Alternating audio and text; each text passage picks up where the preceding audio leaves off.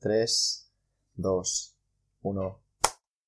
Muy buenas a todos, esto es Emotion Me, soy Pedro Ibar y hoy tenemos otro punto más del programa Emprendimiento Estoico. Tenemos la oportunidad de contar con, con Marcos, CEO de Fit, que va a tratar de un tema que creo que es un poco polémico. Sí, bastante. Así que de aquí eh, públicamente te doy las gracias porque no todo el mundo se mete a hablar de impuestos en algo que sabes que la gente no tiene una opinión fija y cada uno pues opina de una manera, ¿no? De su padre y su madre. Totalmente. Por eso intentaré hoy tener un enfoque lo más objetivo posible, intentar dejar mis creencias y mis valores a un lado y hablar sobre la realidad empírica. Vale. Eh, vamos a dividirlo de la siguiente manera para que alguien se haga una idea y es un poquito hablar de la historia de los impuestos de manera objetiva, eh, cuándo aparecen, si siempre han habido, por qué aparecen, luego quién empezó pagando esos impuestos, eh, la transición de, de esos impuestos eh, y luego vamos a hablar un poquito de qué sucede si no hay impuestos, quién pagaría carreteras, embalses, presas, etcétera. Vale. Eh, vamos a hablar de la eficiencia y la efectividad de hacia de dónde van.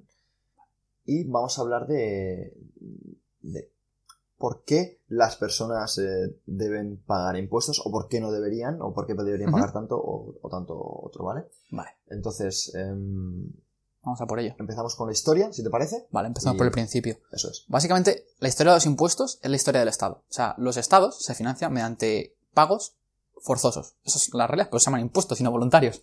Entonces, ¿cuándo surge el Estado? Porque al final van de la mano. Pues el Estado, hay una teoría en sociología que se llama la teoría predatoria del Estado, que defienden autores como Gatana Mosca y, y, Alexander Rosto, en un libro que se llama Freedom and Domination, que me gustan bastante, y lo que te viene a decir que esto se llama teoría predatoria del Estado para que lo, si lo queréis buscar en Google.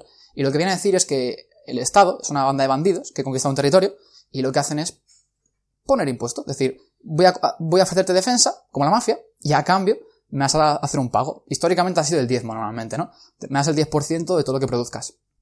Y según el contexto histórico y, cultural, pues los impuestos han sido mayores y menores. Por ejemplo, durante la Segunda Guerra Mundial los impuestos subieron en todos los países. En Estados Unidos, por ejemplo, el IRPF marginal máximo, o sea, lo que paga la gente más rica a partir de cierto nivel de renta, llegó a ser el, casi el 90%. Y en Suecia, en los países nórdicos, antes de estar a punto de quebrar, hay otros momentos, que este es uno de los momentos más interesantes está para estudiar, que es el periodo de mayor crecimiento económico de Estados Unidos y el periodo a través del cual Estados Unidos se convirtió en la mayor potencia mundial del mundo a nivel económico, que es entre el, el, final del siglo XIX y principios del siglo XX, hasta la Primera Guerra Mundial. Son 120 años más o menos, en los que el Estado americano no pesaba más del 5% del PIB y únicamente se dedicaba a justicia, defensa y algo de infraestructura pública, pero muy muy pequeñito.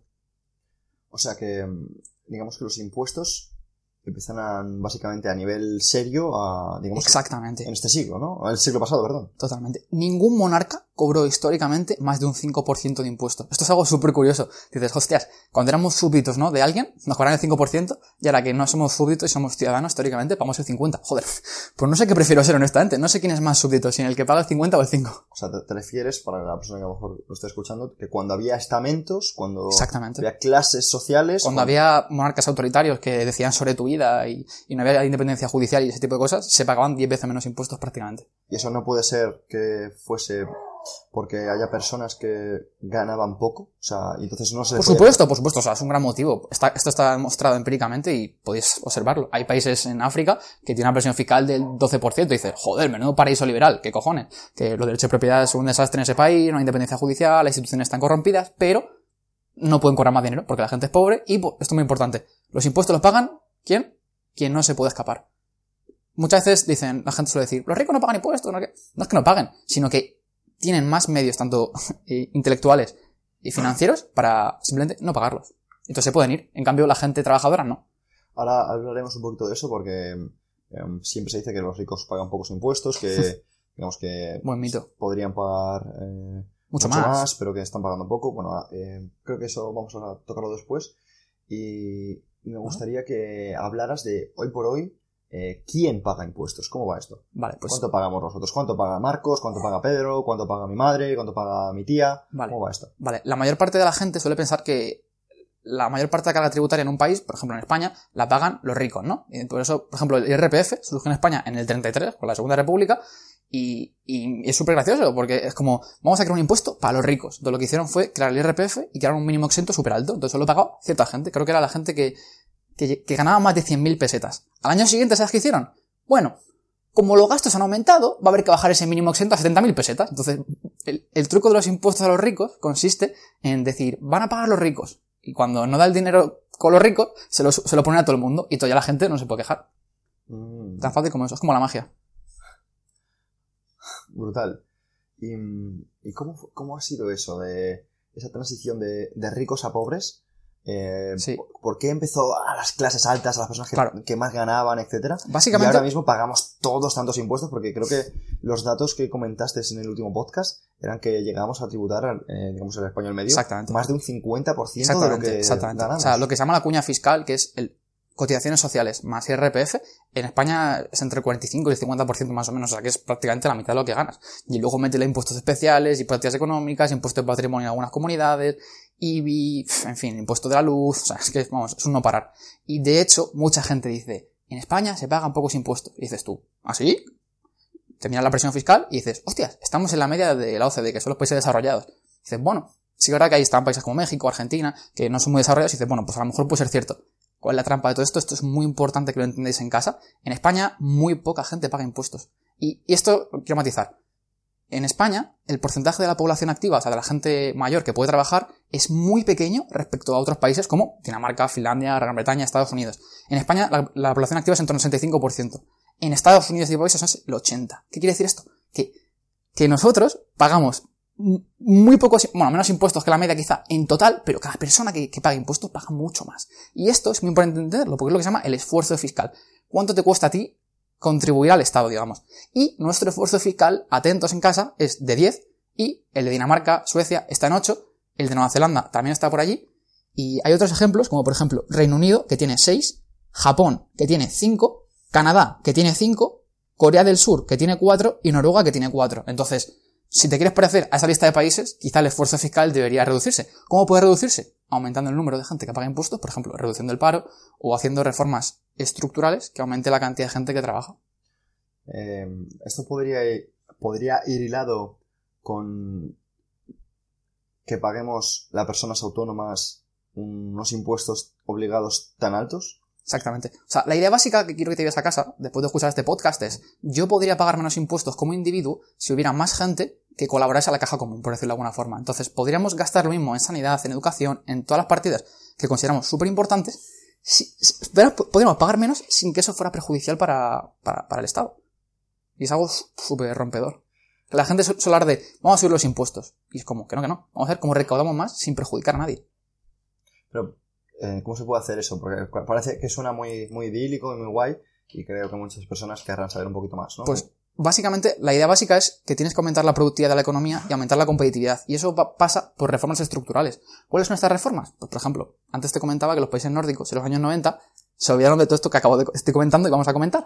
Y lo que hicieron fue subir muchísimo la presión fiscal, a- sobre todo a las clases medias y altas. ¿Qué hicieron las altas? Irse en la medida de lo posible o trabajar menos. Consecuencia, empezaron a recaudar menos a pesar de no parar de subir los impuestos. En un contexto en el que los gastos no paran de aumentar porque es un irresponsable y los ingresos están estancados, pues no puedes financiarte mediante deuda eternamente. ¿Qué pasa? Que entraron en quiebra y tuvieron que hacer reformas súper duras, digamos. Por ejemplo, ¿qué, qué reformas hicieron? Introdujeron el sistema de cheque escolar, que básicamente lo que permite es que todas las familias elijan libremente a qué colegio llevar a su hijo. Eh, otras reformas que hicieron, liberalizar el mercado laboral. En Dinamarca, Finlandia, el despido es prácticamente libre. O sea, cuando nos queremos parecer a los países nórdicos, muchos políticos solo quieren parecerse lo malo. Y luego, por ejemplo, otra cosa que muy poca gente sabe es que en los países nórdicos, por ejemplo, los profesores de la educación pública ganan mucho menos que en España. Los profesores de la escuela pública, creo que lo comenté en el podcast inicial que hicimos, pagan mejor pagados que en Dinamarca, que en Finlandia, que en Suecia, en relación a la renta per cápita media del país. Y en Estados Unidos pasa muy parecido. Entonces, en los países nórdicos, por ejemplo, los funcionarios, o sea, los trabajadores públicos, por decirlo de alguna forma, no tienen ese carácter indefinido. O sea, pueden ser despedidos. Es decir, tú trabajas en un colegio en tu pueblo, deja de haber niños, deja de ser rentable, o deja de haber niños a los cuales atender, pues te vas a la calle y te asignas a otro sitio o tú buscas un trabajo en el mercado laboral privado. Es un, es un tema peliagudo, Marcos, No sé. pero estamos viendo que realmente si un colegio, eh, pongamos, mm, tiene pocos alumnos el, y a lo mejor hay muchos profesores, los mismos profesores que cuando era sostenible, van a seguir cobrando igual y van a seguir haciendo lo mismo cuando a lo mejor si fuera algo privado eh, no seguirían. Claro, exactamente. O sea, el problema del Estado es que incentiva inversiones que no son rentables, pero que no es que no sean rentables porque los empresarios no ganen dinero, sino porque, porque ese dinero se lo quitas a las familias y podrían haberlo dedicado a cosas mucho más eficientes. Es decir, por ejemplo, en el caso de, de las familias que a lo mejor viven en pueblos, en lugar de esa gente construir un colegio y contratar funcionarios de por vida con el dinero de esas familias, lo que puedes hacer es, le das un cheque y le dices, mira, lleva a tu hijo al colegio de al lado y, con esto te pagas el autobús con todos los de clase. Entonces surgirán alternativas mucho más eficientes. O tu hijo estudiaría desde casa, que no pasa nada, que es una alternativa igual de viable, que parece que tenemos un complejo con la educación pública que solo puede ser física. Y es como, oye, que a mí me das 10 millones de euros y te monto una plataforma educativa con los mejores profesores en cada materia del país y los niños del barrio de Entrevías en Madrid o Vallecas tendrían mejor educación que los del barrio del Retiro. Pasa que falta voluntad política. Básicamente, para las personas que a lo mejor no han entendido el mensaje, quieres decir que el problema no está en los impuestos en sí mismos, sino en lo que es la gestión de estos impuestos. Eh, mi tesis es que hay dos problemas. Uno, que los impuestos son injustos de por sí y que los que estamos pagando ya son demasiado. Entonces podríamos, sin tocar el estado actual, disminuir el esfuerzo fiscal por habitante. Entonces hay dos problemas. Los impuestos son incorrectos, son, malos, o sea, no hacen feliz a nadie, reducen el bienestar de la gente, y por otro lado no funcionan. Vale, porque, bueno, como has dicho al comienzo del podcast, es impuestos básicamente viene a decir que los tienes que pagar sí o sí, que está Exactamente. Esto es importante visualizarlo. Es decir, tú trabajas 365 días al año. Pues el Estado decide ¿qué haces tú con tu trabajo 160 días al año? Entonces tú, cuando te levantas a las 5 de la mañana, recuerda, hasta que no llegue casi junio, no voy a empezar a quedarme con este dinero y decidir libremente a dónde va. O sea, muchas veces se suele acusar a la gente que, que piensa como yo, que cree que menos impuestos haría que la sociedad prosperase más y hubiera más oportunidades para todos, de, joder, pero es que tú no quieres que la gente vaya al colegio, o tú no quieres que se, que se paguen pensiones, y es como, pero ¿por qué asumes que soy mala persona o que quiero que la gente le vaya mal? Todo lo contrario, quiero que prospere más. De hecho, eso, esto por favor quiero que le, detalles un poquito más, porque la gente a lo mejor se queda con que si no hay impuestos, no hay carreteras. Si no hay impuestos, no hay embalses. Si no hay, si no hay impuestos, no hay hospitales. Exactamente. ¿Y, cuál es tu Y lo entiendo, y lo entiendo porque han vivido una sociedad en la que los últimos 100 años el Estado ha jugado un rol creciente y no entienden que hay formas, otras formas alternativas de proveer ese mismo bien o servicio. Por ejemplo, en Suecia, país socialdemócrata, gasto fiscal, eh, presión fiscal de en torno al 50% del PIB, dos tercios de las carreteras son privadas. Sí, 100% privadas. Y, o sea, las carreteras privadas existen hace muchísimo tiempo. Y de hecho, hay un economista muy importante, muy influyente, y no es liberal, por cierto, que se llama Joseph Schumpeter, fue el, acuñador del término destrucción creativa, que básicamente hace referencia a que el capitalismo consiste en destruir modelos de negocio anteriores y, por ejemplo, te coges el IBEX 35 hace 20 años y te das cuenta que no hay ninguna empresa igual prácticamente. En el caso decía esto Joseph Schumpeter porque decía en un libro que creo que se llama Economía de Estado, en el que dice básicamente que todo lo que, todo lo que provee el Estado actualmente lo ha proveído antes el sector privado. Y es una idea que no debemos olvidar nunca. Entonces, em, si ahora mismo eh, quisiéramos mm, eliminar impuestos, ¿cuánto afectaría a las personas que tienen un trabajo como funcionario? Vale, no, tiene por qué afectar negativamente a corto o medio plazo. O sea, la idea de esto es que las reformas estructurales tienen que ser pensadas a 40 años vista. Por ejemplo, tú no puedes de la noche a la mañana reducir el gasto de pensiones, o sea, no es una opción. Entonces, ¿qué haces? Haces como ocurrió en Chile con la dictadura de Pinochet o haces como ocurrió en Gran Bretaña en los, en los años 80 que hace una transición a 30 años hacia un modelo en el, que sea mixto. Que la gente, el Estado, por ejemplo, da una renta, una pensión subsidiaria para que la gente sobreviva o subsista y, digamos, el, trabajador se capitaliza, ahorra parte de su trabajo y lo mete en una hucha. Y en esa hucha puede tener acciones, puede tener pisos, puede tener lo que quiera. Y de hecho, un dato muy curioso sobre el tema del sistema de pensiones, si tú cogieses todo lo que pagas a lo largo de tu vida laboral de, en, forma de cotizaciones sociales, eh, igual, pagos forzosos, aunque no son, no son impuestos técnicamente, al Estado, y lo invertieses en cualquier índice bursátil, acabarías tu vida laboral con, un millón de euros consiguiendo un 8% de renta anual, que es algo razonable. Entonces, mi tesis es que la gente no es millonaria porque el Estado te quita gran parte de tu trabajo. Bueno, eh, Marcos, como lo que estás comentando creo que es muy delicado, me gustaría eh, sintetizarlo o matizarlo, por si acaso me, lo estoy entendiendo mal. ¿Vale? Tú estás diciendo que si las personas, en lugar de pagar al Estado para tener pensiones en el futuro, eh, el dinero que están dedicando de manera impuesta lo dedicasen a fondos de inversión. Exactamente. Podrían Por tener mejores pensiones Por de las que van a tener. No solo tendrían muchísimas mejores pensiones, sino ¿Cuánto, cuánto es muchísimo, Vale, Marcos? por- Porque te pongo un ejemplo. Vamos a comparar dos sistemas, ¿vale? Que son antagónicos. El sistema de pensiones chileno actual y el sistema español actual. Son los dos, son como enemigos, decir, por decirlo de alguna forma. El sistema de pensiones chileno es el trabajo de ahorra un 10% de su salario todos los meses, hasta que se jubila. En España es el 30 y pico por ciento y son completamente distintos. En el de, España se llama de reparto y lo que hace es todo el mundo mete dinero en un hecho común, no hay nada ahorrado y se reparte entre los jubilados. El chileno es Pedro Ibar ahorra todos los meses y eso cuando te jubilas lo sacas. Vale, pues vamos a ver cómo, cómo han funcionado históricamente y qué resultados han dado, que esto es lo más importante. Primero de todo, el, chileno es mucho más justo. ¿Por qué? Porque se basa en aportaciones que son voluntarias, que te las quedas tú mismo además. O sea, que das la libertad a las personas y eso siempre es positivo. Y por otro lado, funciona mucho mejor. Y esto es quizás lo que más a la gente le choque. Eh, para medir la eficacia de un sistema de pensiones, hay una cosa que se llama tasa de reposición. ¿Qué, es? Es, tú cuando te jubilas, ¿qué porcentaje de tu salario anterior vas a cobrar? En España es en torno al 80%. ¿Sabéis cuánto es en Chile? El 40%. Dices, "Pff, vaya mierda de sistema, tío. Y yo te diría, vale, pues si en lugar de los chilenos aportaran un 10% todo- todos los meses, aportaran un 30%, tendrían una tasa de reposición del 120%. 120% con el sistema chileno versus 80% en España. Y esto teniendo en cuenta que el sistema de pensiones español está tentado a quebrar porque los, los gastos van a aumentar un 8% anual durante 30 años. Dime tú quién soporta eso. Y el chileno es sostenible porque lo que la gente ha ahorrado es lo que tiene.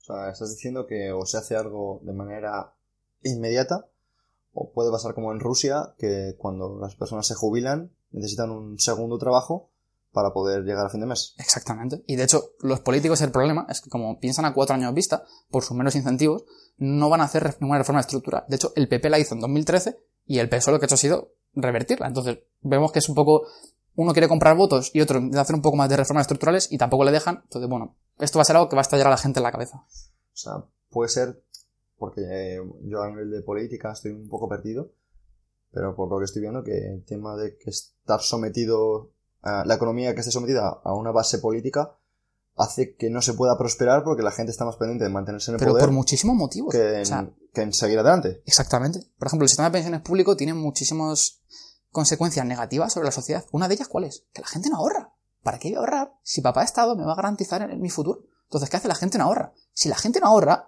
no, no tiene dinero para montar empresas. Si no montas empresas, no generas empleo y no aumenta la productividad. Y así es como los países se empobrecen. Eso por un lado. Y por otro lado, que al final te das cuenta que cuando un político gestiona el dinero de muchísima gente que no conoce nada y encima no es su dinero, pff, el incentivo es a, venga, vamos a repartir este dinero entre la gente que no ha trabajado. Entonces aumentan mucho los gastos, pero luego, luego cuando aumentan más aún los gastos, pues a ver quién los paga. Vale, Marcos. Pues vamos a seguir con, con este tema y vamos a enfocarnos sobre todo en por qué esto no lo dejamos en que lo paguen los ricos. Porque Vale. al fin y al cabo, si los ricos tienen más dinero, Marcos, Pues tema- lo lógico sería que pagasen más. Totalmente de acuerdo. Entonces, la idea básica es que no hay suficientes ricos para pagar ni una fracción del gasto actual del Estado un año. Es decir, tú te coges al 1% más rico de España, le expropias el 100% de lo que tiene, ¿Cuánto es el, el 1% más rico de España? ¿Cuántas personas pueden ser?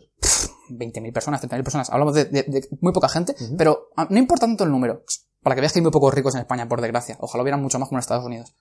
El problema es que si les expropias el 100% de lo que tienen, recauda 60.000 millones, ¿vale? El gasto del Estado al año son casi 500.000 millones. Entonces, 60.000 millones, 500.000 millones. Tienes expropiándole a todo el mundo, a los más ricos, que, por cierto, nadie más invertirá en tu país, desde luego, yo no, no sé vosotros, Eso, eso vamos a dejarlo claro. O sea, tú estás diciendo que si a los ricos les quitas... le dinero- robas todo lo que tiene, no tiene ni para pagar prácticamente tres meses de- de gasto público. O sea, vale. Y por otro lado, harías que la gente que tiene el incentivo de traer dinero a España no lo haría Por porque se lo supuesto que quitan, no. ¿no? Por supuesto que no. ¿Para qué voy a invertir dinero en un país en el que me van a quitar todo lo que tengo? nadie hace eso. Por eso Argentina, cuando quebró en 2002 con el corralito, pues nadie más invirtió en ella. Eso puede ser a lo mejor lo que está alejando a empresas como Google, como Amazon, Muchísimas. de traer sedes a, Exactamente. a España. Exactamente. Es que los impuestos son un castigo. Siempre se lo llevan a Portugal o se lo llevan a Irlanda. Exactamente, exactamente. De hecho, es lo de siempre. ¿Por qué, por qué la mayor parte de, de los, de los ingresos del Estado vienen de las clases medias y las clases bajas? Porque es la gente que no se puede escapar y porque es la mayoría de la gente. O sea, ojalá hubiera en lugar de 20.000 súper ricos, hubiera 500.000 y hubiera más donde sacar. De hecho, por ejemplo, en California, como hay tantísimos multimillonarios, el Estado consigue muchos recursos sin castigar tanto a las clases medias. Pero es que no es el caso de España. Bueno, entonces, eh, la clave está en subir los impuestos a las clases bajas. La, la clave está en que todo el mundo pague lo mínimo posible para que, para que todos podamos prosperar y maximizar la, igual- la igualdad de oportunidad de todos. Y eso pasa por mucha libertad y por poco Estado. Pues Entonces, ¿cómo vamos a prosperar si bajamos los impuestos a, la- a las clases altas y bajamos los impuestos a las clases bajas? Hay que bajarse a todo el mundo. Es la única forma de prosperar y, es- y de hecho es la mejor históricamente. Es lo que te decía de Estados Unidos. O sea, esos 120 años de, de- de historia económica, que no me parece poca cosa, es el mayor periodo de crecimiento. Pero vamos, que no tienes que ir a Estados Unidos hace 100, 100 años. Tú te coges, eh, por ejemplo, los países líderes, ¿qué presión fiscal tienen? Estados Unidos, Nueva Zelanda, Suiza, Singapur, Hong Kong, Australia, Japón incluso, tienen menor presión fiscal que España. ¿Te quieres parecer a esos países? Pues es un modelo perfecto, no, no sé por qué son malos. Pero entonces, digamos que, yo te lo digo desde la ignorancia, no lo sé, ¿Mm? porque España tiene uno de los mejores sistemas eh, sanitarios del mundo eh, y es público. Es un muy buen mito eso también. La, la OMS, la Organización Mundial de la Salud, hizo un ranking en el año 2000 eh, y básicamente España aparecía como el décimo mejor sistema sanitario del mundo. El noveno es el de Andorra, que es privado, por cierto, y, y Singapur estaba en siguiente, que es el sistema, eh, el sistema sanitario del mundo más barato y que mejor calidad da. O sea, es, cuesta la mitad al contribuyente de media que el español, la mitad, y encima da mejor servicio. ¿Cómo funciona? Aseguradoras privadas y el que no tiene dinero se lo subvenciona el Estado. Lo de siempre, competencia, innovación. Si es que esto al final es muy sencillo. Pues me gustaría que siguieras un poquito con, con ejemplos, si pudieras, de, de países que a lo mejor su iniciativa fiscal Ajá. hace que prosperen ¿Vale? y que pusieras también ejemplos de lo contrario. Pues, por ejemplo, Andorra es un país que ya no es un paraíso fiscal hace 4 o 5 años y tiene una presión fiscal creo que del 10-12% del PIB y tiene un 30% más de, de salario medio que, que España y tiene un desempleo del 4%. Entonces, bueno, creo que es un modelo muy cercano de, de una economía próspera, eh, que es muy cercano. Y la gente dirá, bueno, pero es que Andorra es un país muy pequeño. Entonces yo te diría, bueno, pues Suiza tiene 8 millones de habitantes y tiene una presión fiscal que es del 20% del PIB, 25%, y con salarios medios del doble o el triple que los españoles. Entonces, blanco y en botella. Hay muchísimos ejemplos. Lynches tienes otro ejemplo, eh, como decía, Estados Unidos, Nueva Zelanda, Canadá. Vale, pero Marcos, eh, siguiendo un poquito, vale, a lo mejor a nivel sanitario, sistema educativo, se pueden hacer cosas, pero ¿quién pagaría el ejército? ¿Quién pagaría las carreteras? ¿Quién pagaría eh, los funcionarios, los policías, O sea, la, se- la seguridad del Estado? O sea, los pagaríamos todos, esa es la idea, esa es la idea general, lo que pasa es que pagaríamos mucho menos por persona. La, la clave de esto, un mensaje muy importante para llevarse a casa, tú puedes pagar lo mismo y, y digamos que el Estado recaude de forma más eficiente. ¿Qué quiero decir con esto? El Estado puede recaudar la misma cantidad de dinero sin perjudicar tanto la actividad económica. Por ejemplo, no es lo mismo tener un IVA del 25% tipo único y que eso sea tu principal fuente de ingresos que tener un IRPF del 90%, porque entonces nadie va a trabajar y entonces el país se va a la quiebra. Entonces, hay formas de recaudar lo mismo, pero una es muy perjudicial para la economía y otra no lo es tanto. Vale, entonces, para que me quede un poquito claro. Si los impuestos son más bajos, lo que estamos consiguiendo es que mm, Mayor prosperidad económica. las personas tengan la posibilidad de ahorrar más Exacto. para poder eh, Para crear poder- empresas. Exactamente, para poder invertir más. fomente y el eso, trabajo exactamente. Y, cuando la economía se capitaliza, aumenta la productividad y eso hace que aumenten los salarios en un mercado laboral competitivo. Vale. Entonces es la única forma que hay de prosperar. El resto es repartir la miseria y hacer promesas para ganar votos. Vale, porque puede ser, eh, o algo que creo que me has comentado, o recuerdo que me hayas comentado fuera de micros, que al fin y al cabo cuando nosotros vemos que un ayuntamiento o que un- una comunidad pues, ha hecho cierto aeropuerto y está genial, o ha puesto un parque y está genial. Es un tema de incentivos, ha es lo que puesto- comentábamos y ha antes. puesto eh, una fuente que está genial, lo que nos estamos viendo es que tal vez se lo hayan quitado a una persona o a un grupo de personas. Exactamente. Margaret Thatcher, que es una política de Reino Unido, que lo que hizo básicamente fue rescatar al, país de la quiebra y, lo, y, y pasó de ser el muerto de Europa a ser una de las economías más ricas de entonces. Solía decir que el Estado no tiene dinero si no se lo quita otra persona. Y sé que esto parece una frase obvia, pero muy poca gente entiende esto. O sea, cuando la gente dice, hay que aumentar el gasto en educación un 10% para parecernos a no sé qué país que se han inventado o que solo quieren copiar lo malo, no entiende que eso va a tener que pagarlo él. O sea, lo que quiere en realidad es coger el dinero de otras personas y, dárselo a otras personas. Y eso se llama robar. Es como, como dice Javier Milei, un economista argentino que me gusta mucho, que se presenta a presidente, decía que eso es como ser puto con el culo ajeno. Y es verdad. Buen resumen. Pues creo que con esa frase podemos cerrar. ¿Algún mensaje que te Sí. gustase transmitir? Sí, otro punto muy importante que me gustaría que la gente se quedase es el tema de la incidencia fiscal. Uf, menudo palabrejo, ¿esto qué significará? Pues básicamente lo que viene a decir que si tú pones un impuesto, por ejemplo, a las empresas, no tiene por qué pagar las empresas eso. Si tú tienes poder de fijación de precios que se llama, que por ejemplo, si tienen mucho, es una empresa muy buena, como un Apple, por ejemplo, o un, Google, o un Facebook, yo puedo, yo puedo repercutir eso en, en los consumidores. Y esto es una cosa también muy importante. Hace poco se publicó un estudio que analizaba la incidencia del impuesto de sociedades en Alemania. ¿Y cuál fue su conclusión? Y esto me parece bestial. En torno al 50% del impuesto de sociedades en Alemania lo acaban pagando, ¿sabéis quién? Los trabajadores. ¿Cómo? Con menores salarios. Si tú aumentas el impuesto de sociedades, reduce la inversión. Si reduce la inversión, reduce la demanda de trabajadores. Y si reduce la demanda de trabajadores, tienden a cobrar menos. O sea, lo que estás diciendo es que si subes el impuesto a las empresas, las empresas lo que hacen es bajan el salario porque es la Hay menos competencia por trabajadores, entonces eso hace que los salarios tiendan a ser menores. Y si los salarios, digamos, como ya comentaste en el anterior podcast, son obligados o son mínimos, fijos. Allá sí que te carga la economía y va como Argentina. Como despedirles, ¿no? exactamente, exactamente. el dinero tiene que salir de alguien siempre. Interesante, o sea que.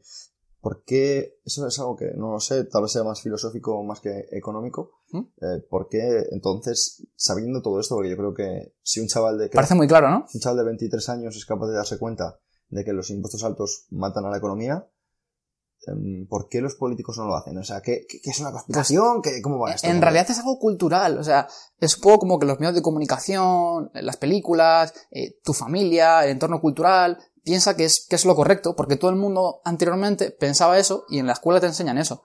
Entonces, es un tema cultural realmente. Y como, como la gente de a pie demanda eso, pues los políticos acaban dándoselo. Y claro, como la gente de a pie piensa que no lo paga ello, pues ya tienes, pues la gente piensa que, que puede hacer magia y acaba como Argentina. Y de hecho, por ejemplo, un ejemplo muy claro, Francia dentro de Europa es un país que gasta muchísimo, el Estado es muy muy pesado.